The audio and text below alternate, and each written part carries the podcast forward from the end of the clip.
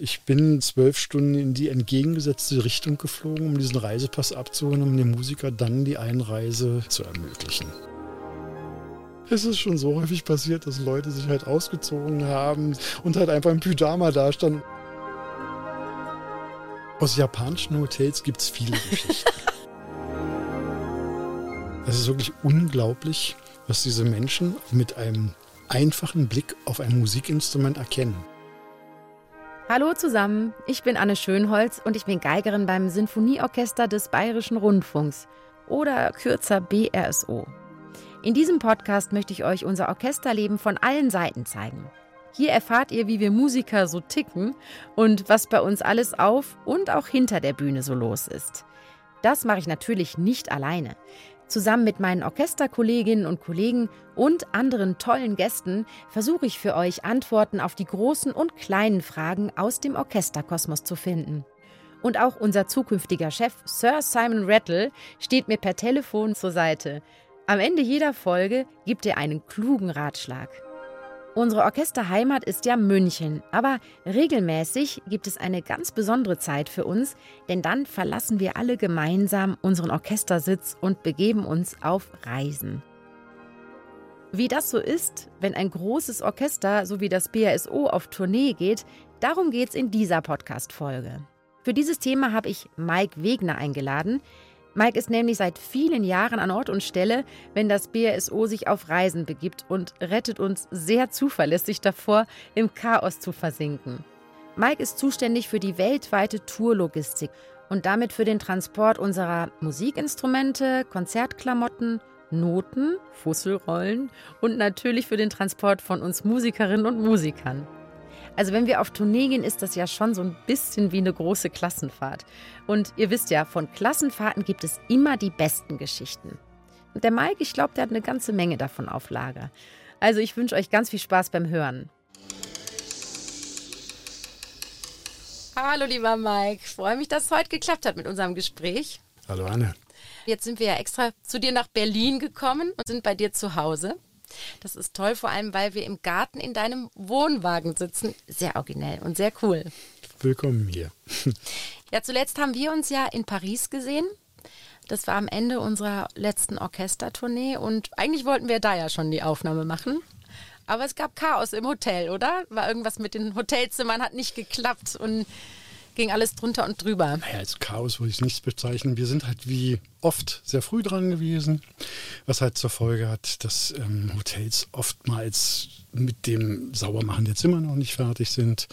Und damit geht natürlich einher, dass ihr viel Geduld mitbringen müsst bei einer Anreise.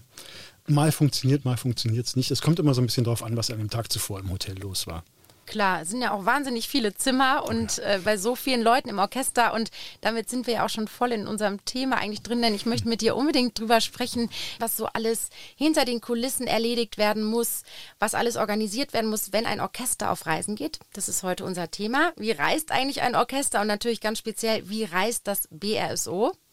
Und du bist quasi der große Organisator im Hintergrund und der Fachmann zu diesem Thema. Wie würdest du denn eigentlich deinen Beruf betiteln?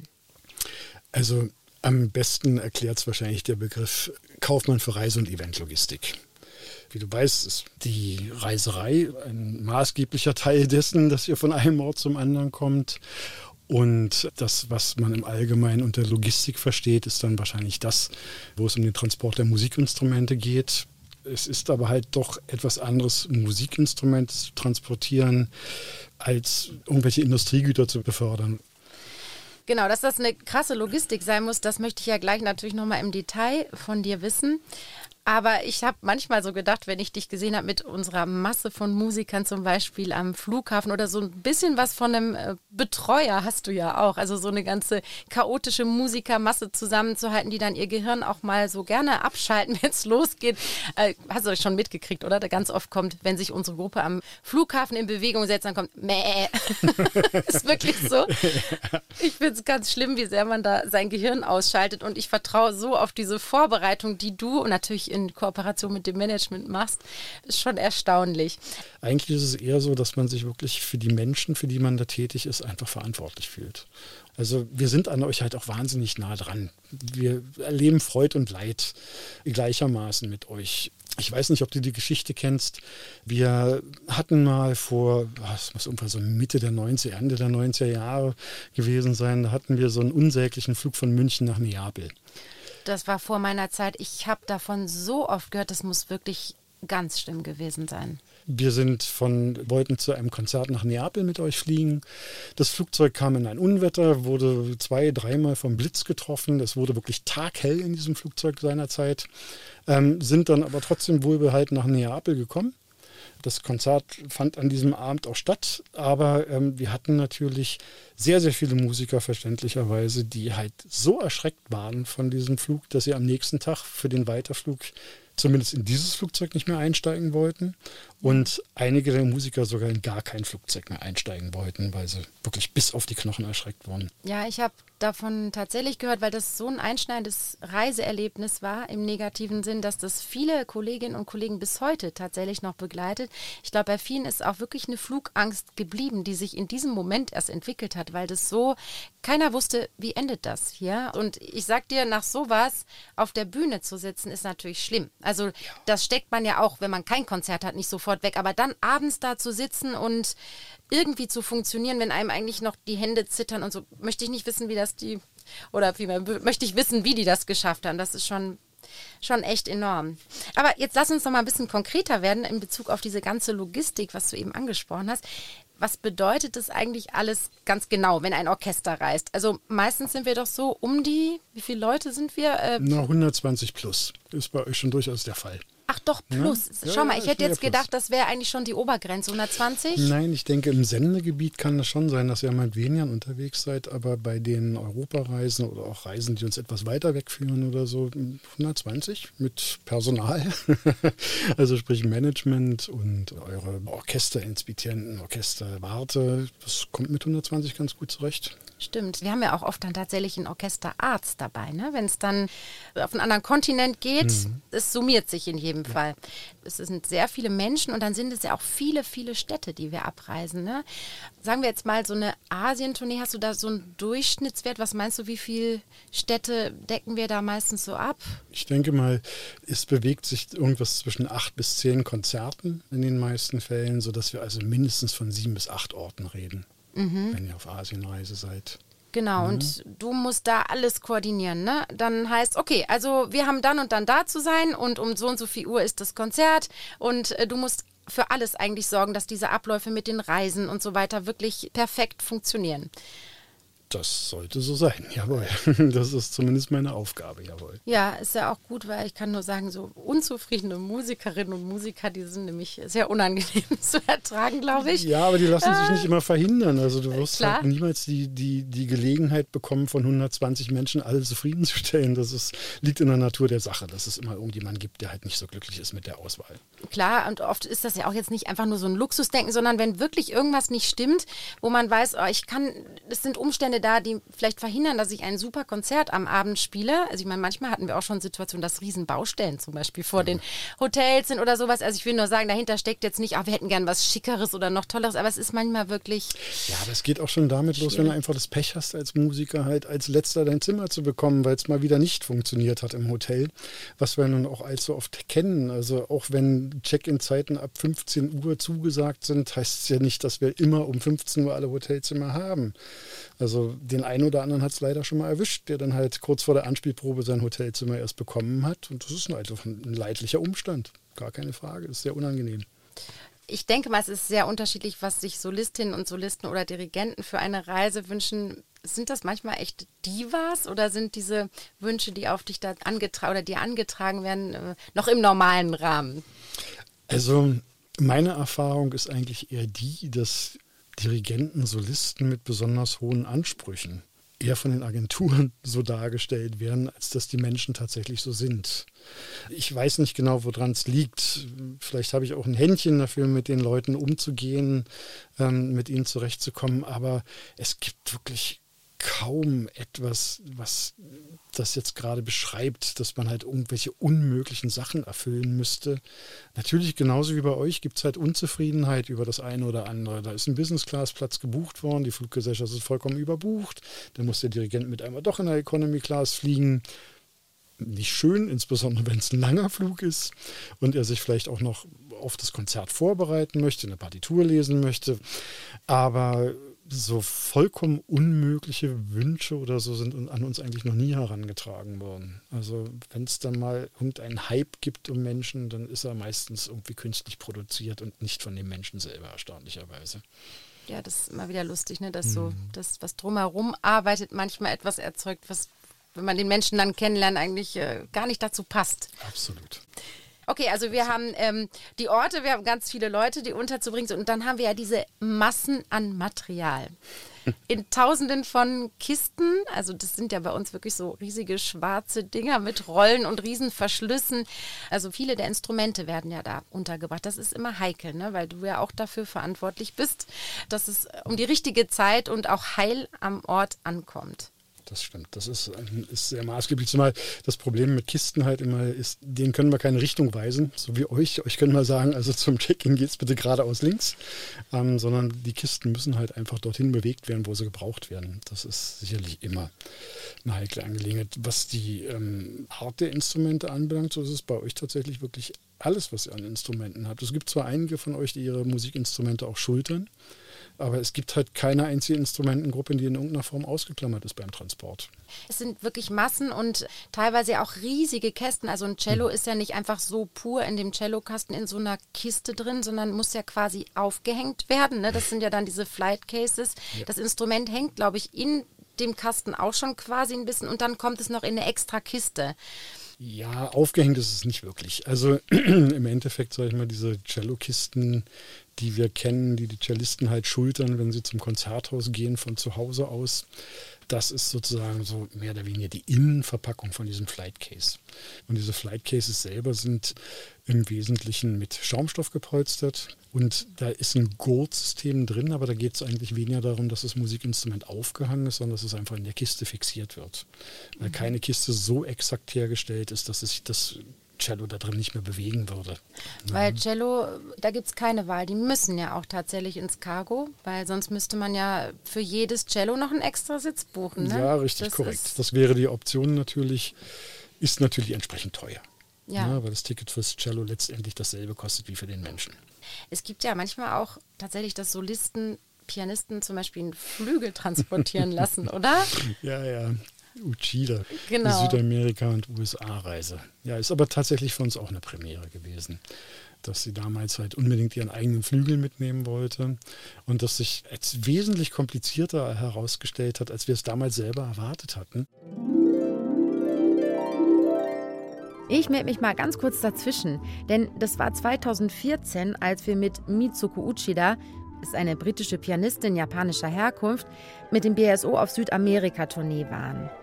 Damals spielten wir zusammen Beethovens Klavierkonzert Nummer 4 und zwar im Teatro Colón in Buenos Aires. Das ist kein klassischer Konzertsaal, sondern ein wunderschönes, prunkvolles Opernhaus mit goldenen Rängen.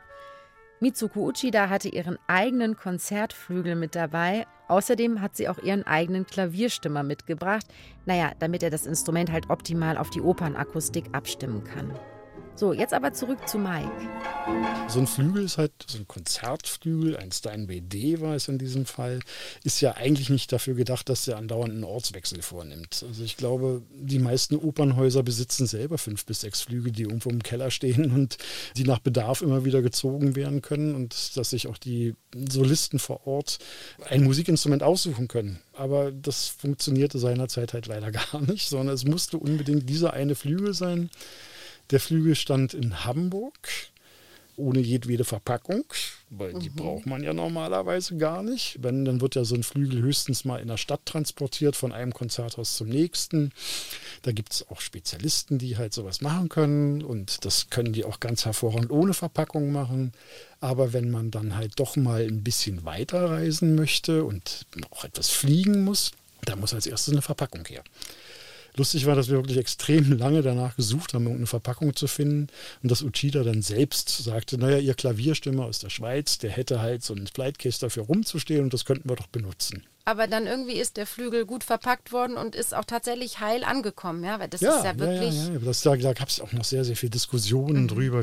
Und dann kam hinzu, dass halt nicht alle Flugzeuge, die genutzt wurden, halt entsprechend im Frachtraum hoch waren, dass die Harfe halt in der bevorzugten Art und Weise transportiert werden kann, sodass wir den Flügel halt legen mussten. Ich muss kurz ja. nochmal nachfragen. Also du sagst Harfe, aber das bedeutet quasi so das ganze Innenleben mit den Seiten, genau. gell? Das nennt man dann in dem Fall auch Harfe, also weil es ja so im Rohbau auch sehr wie eine Harfe ja, aussieht. also ich weiß jetzt nicht, ob es tatsächlich der fachlich korrekte Begriff ist. Weiß ich ähm, auch nicht. Gut. aber jetzt haben so wir genannt. geklärt, wovon du sprichst. Die Harfe im Flügel. Genau. Okay, aber genau. eigentlich schönes Bild. Okay, du meinst also so die Beseitung, dass das alles äh, heil mhm. ankommt. Genau, mhm. mit dem Klangkörper, also genau, mit dem ja. Resonanzkörper meine ich. Mhm. Und halt auch dem Innenleben von diesem Resonanzkörper, der auch relativ komplex ist. Aber tatsächlich gibt es ja nicht nur diese Schwierigkeiten oder diese Ansprüche an das Verladen in den Cargo-Bereich sozusagen. Auch beim Handgepäck kann man blöde Geschichten erleben, ne? weil da steht und fällt es auch ein bisschen mit der Flexibilität eines Mitarbeiters zum Beispiel am Flughafen. Also da habe ich ja mit Handgepäck auch schon richtig blöde Sachen erlebt. Es ist leider permanent so. Also ja. vorweg muss man eigentlich sagen, dass das Bodenpersonal beim Check-in mit seinen Einwänden wenn die sagen, okay, also schön Sie bitte, aber Ihre Geige passt hier gar nicht ins Handgepäck, ja leider recht haben. Weil wenn man sich mal die Handgepäckmaße anschaut von den Fluggesellschaften, passt da eigentlich kein Geigenkoffer mit rein. Da gibt es halt auch immer, natürlich immer wieder Horrorgeschichten, aber das ist halt auch so ein bisschen eine Sache, so wie es reinschallt, so schallt es auch wieder raus. Genau, ähm, ja, habe ich auch festgestellt. Kommt, ja, also mit etwas Charme funktioniert das eigentlich ganz gut. Ja, und wir sind da tatsächlich mit den Geigen und Bratschen ja so besonders schwierig, weil diese Form, diese längliche Form halt wirklich gar nicht zu diesen Maßen passt, die vorgegeben sind. Trompeten und so, das ist alles unproblematisch. Ne? Die nehmen ja auch oft ihre Instrumente mit ins Handgepäck. Inzwischen gibt es ja für Geigerinnen und Geiger auch schon diese winzigen Kästen, wo ja tatsächlich der Bogen nicht mehr mit verpackt ist. Also das, was die Länge sozusagen des Kastens ausmacht. Da ist nur der Korpus, nur die Geige verpackt und dann hat man quasi noch wie so eine Paketrolle dabei. Also eigentlich, als würde ich noch ein Plakat gekauft haben und das noch dazu tun. Muss man inzwischen auch schon tatsächlich manchmal mehrere Kästen besitzen, ne? um ja. da wirklich zu wissen, ich komme mit meinem Instrument wirklich auch an. Ja. Und Mike, ich möchte ein ganz kleines Spielchen mit dir spielen, um so deine Flexibilität zu testen, wie du dann mit verschiedenen Situationen umgehen würdest, wenn sie so passieren. Also, ich schilder dir jetzt mal so ein paar Situationen, die auf Tournee sein könnten, oder vielleicht war es ja auch schon mal so, und mal gucken, was du daraus machst, ob du eine Lösung findest. Problemsituation Nummer eins wäre, das BSO ist auf Asientournee. Wir sind in Japan. Der Flieger nach Südkorea geht um 11 Uhr in der Früh, aber wegen Jetlag und Feier nach dem letzten Konzert habe ich den Wecker leider nicht gehört. Bei der Busabfahrt zum Flughafen merkt das aber leider kein Schwein, dass ich fehle. Die haben wahrscheinlich auch noch mit ihrer Müdigkeit zu kämpfen. Erst beim Check-in am Flughafen fällt das auf. Was macht man dann? Also du wirst es nicht glauben, das hatten wir schon zigmal, diese Situation, das ist nicht selten. Bis jetzt half eigentlich immer der Anruf bei dir im Zimmer oder bei demjenigen mhm. im Zimmer, die Bestellung eines Taxis und die schnelle Fahrt zum Flughafen. Meistens ist es sich ausgegangen. Gab es tatsächlich mal, dass jemand dann nicht mehr dabei war? Das gab es auch mal, ja. Aber ich glaube, von 50 Fällen einer. Okay. Bis jetzt haben wir es immer noch hinbekommen. Wahnsinn. Aber dieser Stress zu verschlafen und angerufen zu werden, ungut. Braucht man nicht. Nee. Also in ganz kleinem Maße kenne ich es, aber noch nicht so, dass man wirklich quasi den Flug verpasst. Das sind schreckliche Momente. Aber sehr gut. Also du sagst, Taxi hilft normalerweise, ne? Okay. Nächstes Problem. Vor lauter Stress beim Packen Ah, das knüpft quasi an das Problem vorher an, weil ich dann in so solche Eile gepackt habe, habe ich aber jetzt leider meine Geige im Hotel vergessen, was ich aber natürlich erst merke, als ich schon im Flugzeug sitze. Was tust du dann? Ja, das ist dann schon ein bisschen schwieriger, die ganze Geschichte. Ähm, mit einer Geige hatte ich das tatsächlich noch nicht, aber was ich tatsächlich schon mal hatte, war mit einem Reisepass, der zurückgeblieben ist. Und wir das auch erst bemerkt haben, erstaunlicherweise, was ich mir bis jetzt auch nicht erklären kann, bei unserer Ankunft. Ich glaube, das war damals Tokio und es waren tatsächlich nicht ihr, sondern es war ein anderes Orchester. Und ich bin dann noch mal zwölf Stunden in die entgegengesetzte Richtung geflogen, um diesen Reisepass abzuholen, um dem Musiker dann die Einreise nach Japan zu ermöglichen. Ist nicht dein Ernst? Ist mein Ernst. Und das habe ich, ich tatsächlich auch schon mehrfach gemacht. Und ich denke mal, sag ich mal, wenn sowas mit einer Geige passieren würde, wir würden genauso reagieren. Krass. Mhm. Aber ich bin ja schon mal froh, dass es nicht mein Orchester Im BRSO passiert sowas nicht. Doch, das passiert total. Ich weiß schon von Kollegen, die im Flieger ihren Pass einfach so in das Täschchen vom Vordersitz gesteckt haben, ausgestiegen und an nichts gedacht und dann, ah, mein Pass ist weg. Aber scheinbar hast du immer eine Lösung gefunden, weil die habe ich dann immer wieder gesehen, die, die Kollegen. die haben die Tournee nicht abbrechen müssen. Okay, also jetzt gibt es noch ein kleines, ähm, ja, ein Problem, das du vielleicht lösen kannst. Da bin ich jetzt ausnahmsweise mal tatsächlich unschuldig für diese äh, Problemlage. Wir alle vom BASO sind in Südkorea angekommen, aber die Kiste mit allen Noten, die Noten für das Konzert an dem Abend, ist nicht auffindbar. Sie ist verschwunden. Das Konzert beginnt aber in wenigen Stunden. Was jetzt? Es ist ein wenig böse, sehr konstruiert. Weil dass ihr in Korea ankommt und am selben Abend ein Konzert habt, das hat es noch nicht gegeben. Stimmt. Tut okay, mir dann leid. müssen wir das ein bisschen. Kriegen wir hin, also ah, nächsten Tag haben wir die findig. Noten da. Okay, dann Gelöst. machen wir es ein bisschen. ja, das ist richtig. Wir haben natürlich ähm, immer erstmal ein bisschen Ankunftszeit, was auch sehr sinnvoll ja. ist, weil sonst überlebt man natürlich das Konzert nicht und ist nicht konzentriert. Okay. Nein, aber, aber Tatsache ist, dass wir auch so etwas schon hatten. Ja. Und ich meine mich dumpf daran zu erinnern, das war noch zu den Zeiten, als man ein Telefax benutzt hat, was ja heute eher selten der Fall ist. Und dass man tatsächlich das geschafft hat, übers Telefax mehrere Partituren zu versenden, die dann für den Abend benutzt wurden. Aber das muss dann tatsächlich so Anfang, Mitte der 90er Jahre gewesen sein. Ja, ich sag mal Aber heute. es gab sowas ja. schon. Es gab es schon, ja. ja. Ja, ich meine, es ehrlich gesagt, kürzlich auf der Tournee, die wir hatten, gab es sehr aufgebrachte Akademistinnen, muss man ja auch noch mal kurz klären, weiß ja, sind ja bei uns die sozusagen Auszubildenden, die zwei Jahre im Orchester mitspielen und ganz hochbegabte Leute sind. Und die haben eine extra Kiste für ihre Anziehsachen fürs Konzert und die waren nicht da. Also tatsächlich, ich glaube, es war in Paris und die waren ganz panisch. Ich habe keine Kleidung, ich habe nichts Schwarzes anzuziehen. Dann haben wir in den Damenkisten gewühlt und tatsächlich auch sogar mit richtigen Schuhgrößen und sowas für die Mädels noch passend gefunden. Aber sie war zumindest an dem Abend nicht auffindbar, die Kiste. Also es gibt's. Noten wären natürlich problematischer, wenn die nicht da sind. Genau.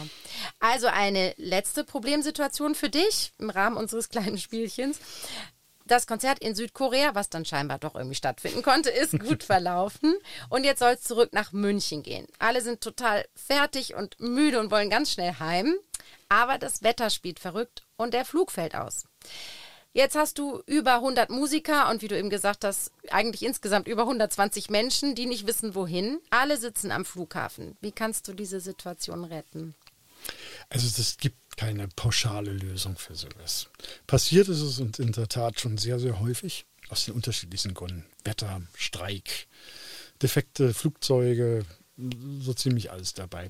Im Endeffekt ist es so, dass man halt die Nerven behalten muss und schauen muss, welche Optionen haben wir sonst noch. Schlechtes Wetter, dagegen kann man sich schlecht wehren. Das ist wirklich sehr, sehr schwierig. Da hat man eigentlich nur die Option, dass wir zusehen, dass wir für euch eine weitere Übernachtungsmöglichkeit finden und wir dann am Folgetag halt reisen. Streik, es ist durchaus möglich und auch schon gelungen in der Praxis oft genug, dass wir schauen, dass wir euch mit anderen Fluggesellschaften befördern. Und dasselbe geht bei defekten Flugzeugen letztendlich auch. Ja, also ich merke schon, du bist äh, sehr routiniert und hast das alles schon durch. Und ich glaube, du würdest tatsächlich alle diese Situationen super meistern. Jetzt möchte ich nach diesem kleinen Spielchen noch zu einer weiteren Herausforderung kommen, die es ja um die Orchesterreisen herum gibt. Wir müssen uns ja quasi jedes Mal, wenn wir in einem Hotel sind, auch immer wieder neu orientieren. Hast du das von einem erste Geigenkollegen von mir gehört, diese Geschichte aus Japan im Hotel? Das ist sehr, also sehr aus japanischen Hotels gibt es viele Geschichten. Interessant fand ich eine Variante. Und die ist auch mehrfach passiert. Und die, die finde ich immer wieder sehr, sehr lustig.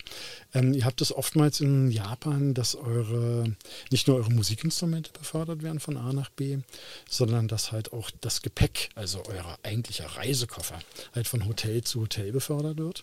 Was einfach oftmals daran liegt, dass in Japan die Züge äh, ja nicht wirklich dafür geeignet sind, dass man mit 120 Leuten so, ein, so einen Zug stürmt und dass 120 Menschen dann halt auch ihre Koffer mit befördern können. Also ist das insbesondere in Japan eigentlich Usus, dass eure Koffer von Hotel zu Hotel befördert werden. Und dann ist es halt oftmals so, dass es so organisiert wird, dass ihr abends zu Bett geht mit der Anweisung, dass ihr dann euren Koffer vor die Tür stellt, damit ihr halt ins nächste Hotel gebracht wird. Entschuldigung. es ist schon so häufig passiert, dass Leute sich halt ausgezogen haben, sich in ihren Pyjama begeben haben, den Koffer vor die Tür gestellt haben und nächsten Morgen aufstanden und halt einfach im Pyjama dastanden und vergessen hatten, sich etwas rauszulegen, mit dem sie halt die Reise antreten. Das ist können. nicht wirklich schon passiert. Doch, mehrfach. Das ist ja super. Das ist einer meiner Favoriten. Tut mir leid. Die sind dann im Pyjama gereist, oder Äh, was? nein, nicht wirklich. Also Nein. da gibt es ja dann auch Kollegen, die haben dann vielleicht ihren Koffer doch behalten oder haben dann vielleicht doch noch eine zweite Garnitur bei sich und haben dann auch mal ausgeholfen. Da gibt es natürlich schon die Variante, die Jeans drei Nummern zu groß, aber das Super. löst man halt mit dem Gürtel oder so. Super, das hatte ich echt noch nicht mitgekriegt. Ist ja super. Ich kenne eine andere Japan-Geschichte von einem Geigenkollegen, der scheinbar äh, die Angewohnheit hat, nachts nackt zu schlafen. Und er lag dann irgendwo in Japan in einem Hotelzimmer und war nachts aufgewacht, weil er zur Toilette musste. Wie gesagt, wir haben immer wieder so Orientierungsschwierigkeiten. Wo bin ich? Ah, stimmt, Tournee, Hotel.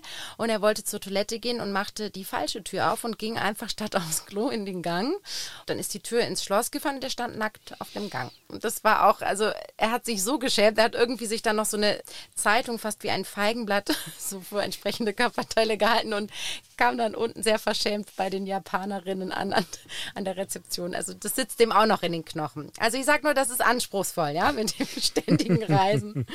Genau, aber was auch super anspruchsvoll ist, und das habe ich eben jetzt noch gar nicht angesprochen mit dir, ist natürlich diese ganze Visumsgeschichte. Das ist tatsächlich dann eben ein anderer riesiger Bereich für uns auch, muss man auch sagen. Wir sind ja über 15 Nationalitäten im Orchester. Ja. Und da gab es ja auch schon Geschichten wie, dass unser Konzertmeister Anton Barakowski mit einem russischen Pass nicht rechtzeitig tatsächlich sein Visum bekommen hat für England. Der konnte dann, hat noch bis zum Tag selber gewartet und das Visum war nicht da. Und ich weiß noch, Anton hat mir das neulich noch erzählt, er hat gemeint, Maris Jansons, unser Chefdirigent, der damals eben natürlich auch das Konzert geleitet hat, der gesagt, ich, ich fahre nicht, ich dirigiere nicht, ich streike. Das ist ein Unding, dass man Musikern das Leben so schwer macht.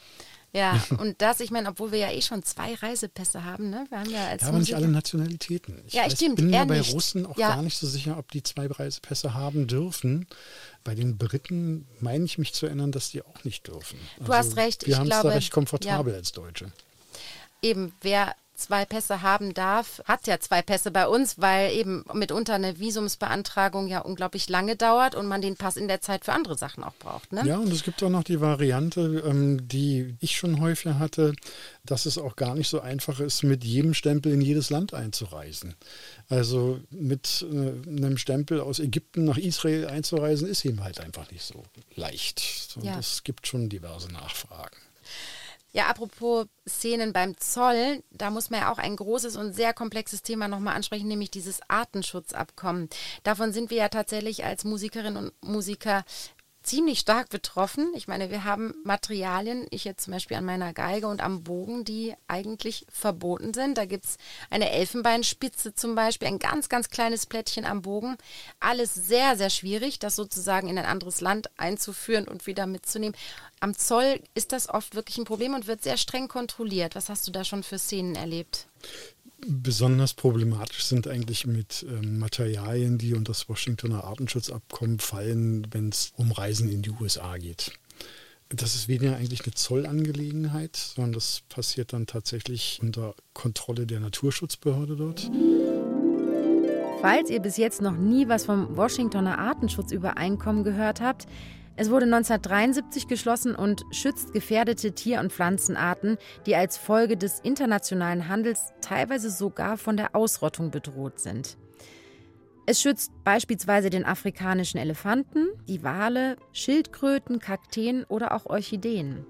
Die Regelungen betreffen aber nicht nur ganze Tiere und Pflanzen, sondern auch Teile dieser geschützten Arten und aus ihnen hergestellte Produkte.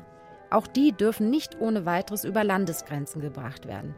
Und genau hier kommen eben Musikinstrumente ins Spiel. Viele von unseren Instrumenten sind sehr, sehr alt und damals wurden traditionell beim Bau der Streicherbögen gerne mal Elfenbein oder auch Fischbeinumwicklungen verwendet. Heute sind diese Materialien natürlich nicht mehr artenschutzkonform. Am besten ist es, man besitzt die sogenannte Declaration of Materials für sein Instrument. Also das ist eine Bescheinigung, die über die verwendeten Materialien Auskunft gibt. Ansonsten kann es bei der Grenzüberschreitung richtig problematisch werden, denn im schlimmsten Fall begeht man bei der Aus- oder Einfuhr seines Musikinstruments eine Straftat. So, jetzt aber mal wieder zurück zu Mike.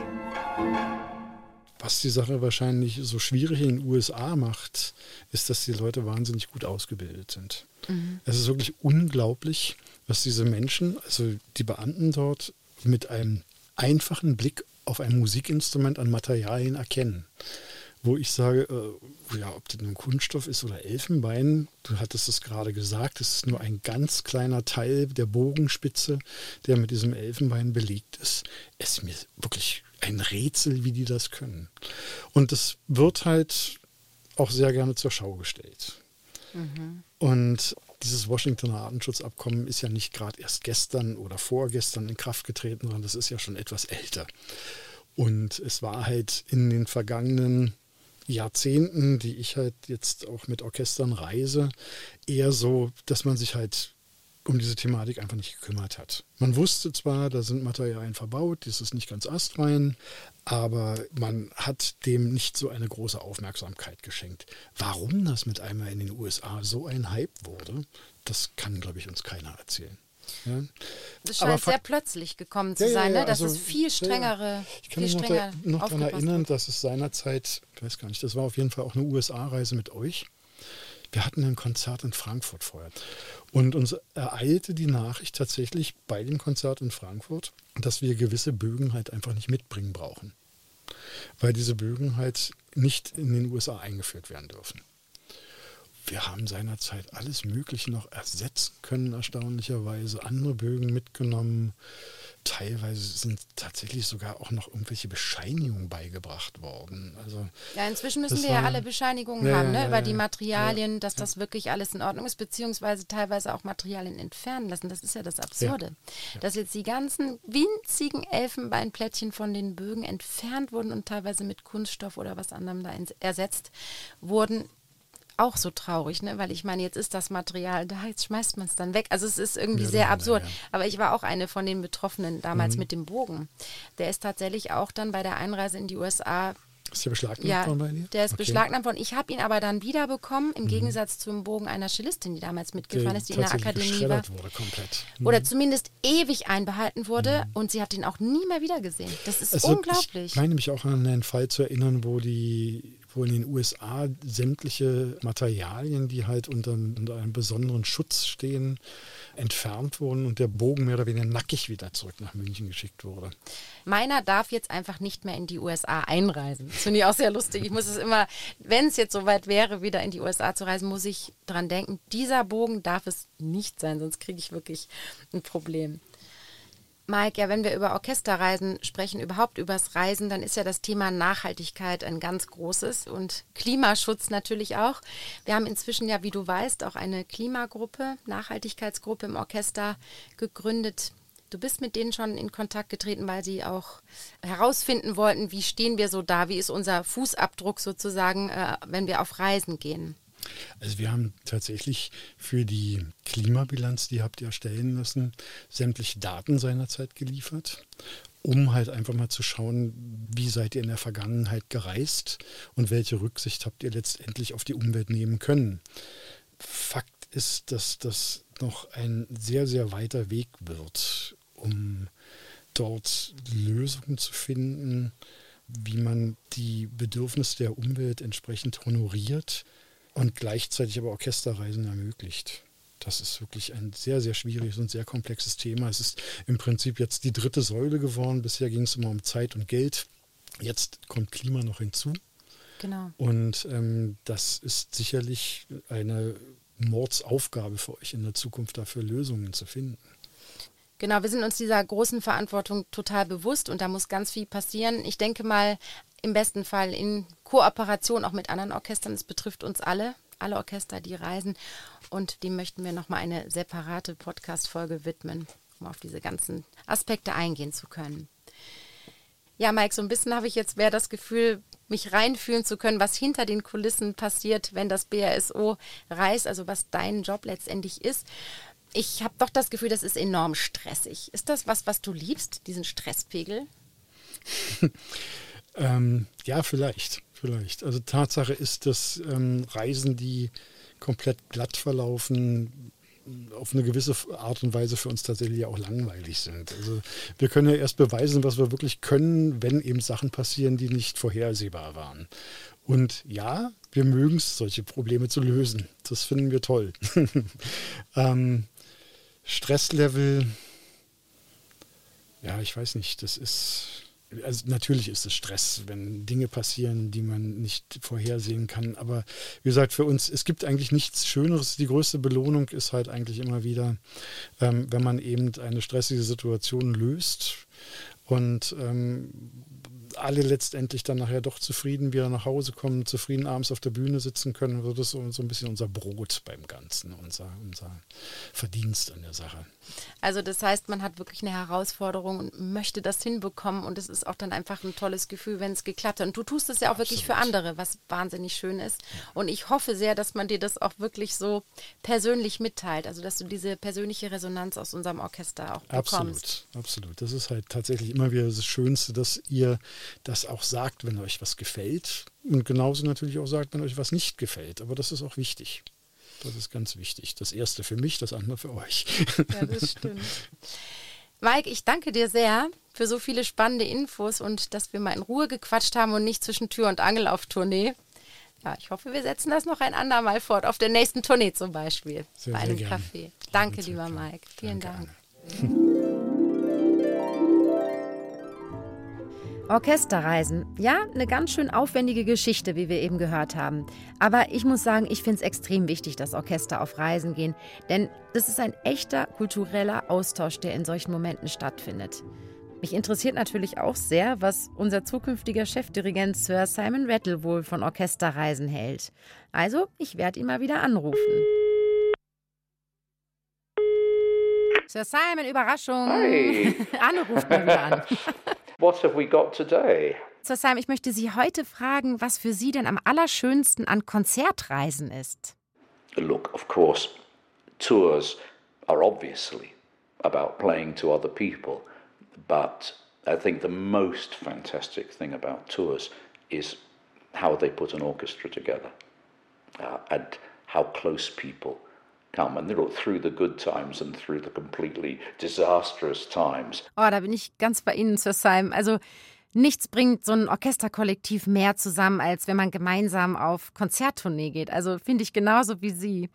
Ähm, und wie erleben Sie so das Publikum an ganz unterschiedlichen Orten? Every audience makes a different effect. You can go to Asia and the audiences in Japan and Korea are completely different from each other. So in each place, the music tells a different story. Ja, stimmt. Das sind echt ganz große Unterschiede. Also ich weiß noch, Korea ist ja sehr, sehr temperamentvoll. Auch die Reaktionen dann nach dem Konzert und Japan, ja, diese unglaubliche Konzentration und ganz anders ist es tatsächlich. Das habe ich auch genauso erlebt. Ja, ich danke Ihnen, Sir Simon. So toll, dass ich immer wieder Sie um Rat fragen kann und anrufen kann. Also ich werde es auch wieder tun. Ganz liebe Grüße. Ciao. Ciao. Also nach dieser Folge bin ich schon wieder total im Reisefieber. Ich weiß nicht, wie es euch so geht.